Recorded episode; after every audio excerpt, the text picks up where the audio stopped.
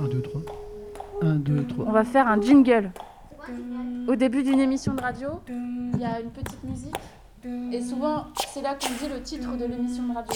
Ça pourrait s'appeler comment notre émission? Coronavirus. Corono-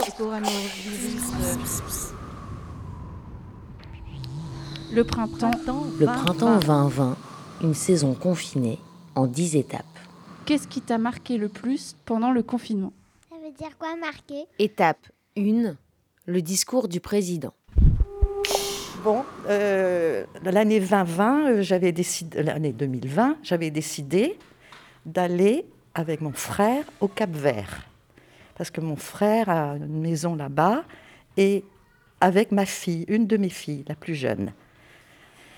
Euh, je suis revenue avec ma fille et là, ça a été, ah, quand on est arrivé à Orly, Orly ou Roissy, je me rappelle plus, enfin bref, quand on est revenu en France, euh, là, euh, il y a M. Macron, le président, décidé, euh, la France est confinée, confinée, rentrez chez vous.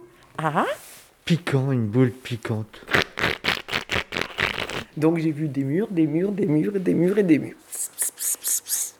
Pour moi, ça a été la, la sidération, la stupeur. Le président disait Nous sommes en guerre, nous sommes en guerre, nous sommes en guerre. C'était quand même des mots très forts. Emmanuel Macron, dans ses discours, il disait toujours Vive la France, mes chers compatriotes. Il n'arrêtait pas de dire toujours ça. Effectivement, donc euh, on pouvait comparer ça, euh, je sais pas, à une guerre. J'ai vu les étudiants qui passaient avec leurs valises, ce qui était des moments très émouvants. J'ai trouvé ça très émouvant de voir ces jeunes qui partaient, qui rentraient chez eux. Et donc, euh, je me disais, mais c'est l'exode. Enfin, vous voyez, ça rappelait des, mauvais souvenirs que j'ai pas vécus, mais que j'ai, pour lesquels j'ai lu. Et donc, euh, pour moi, effectivement, c'était, euh, je vous dis, la sidération, la stupeur. Enfin, moi, je sais que euh, dans mon entourage, ça a été un petit peu la course pour trouver un lieu de confinement. Donc, aller chercher ses dernières affaires à droite, à gauche, et puis choisir un lieu de confinement, soit, soit, chez ses- soit chez ses parents, soit euh, chez des amis, euh, ou quoi que ce soit. J'ai eu peur. J'ai eu peur quand le confinement a été annoncé. J'ai surtout eu euh, envie de revoir ma maîtresse et euh, les copains de l'école. Et euh, j'a- j'avais aussi peur de plus jamais de, de, de plus revoir euh, mes copines pendant très très longtemps.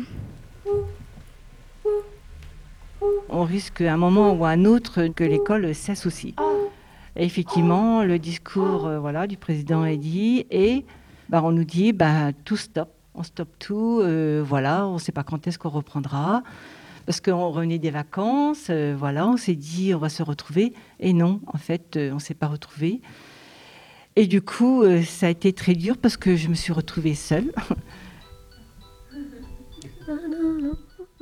J'ai aménagé au Conquet il y a deux ans.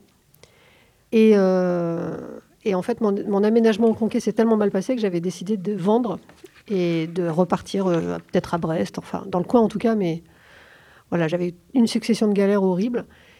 Et paf, au moment où je la mets en vente, c'est-à-dire le 13 mars, le confinement est décrété.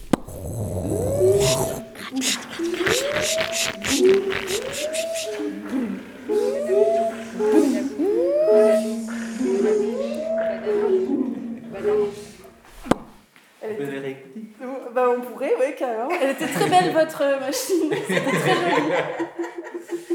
Vous voulez en faire une deuxième? Et j'ai appris tout ça euh, en rentrant euh, du Cap Vert, quoi. J'étais, je dis, la, la vie s'arrête, tout ce que je fais, qu'est-ce que je suis Je me suis posé des questions. Mhm. Mm. Dans quelles conditions tu, tu vis? Tu as une maison? Moi, j'ai, moi, j'ai une maison. J'ai une maison, donc ça a été vraiment euh, euh, une bouée.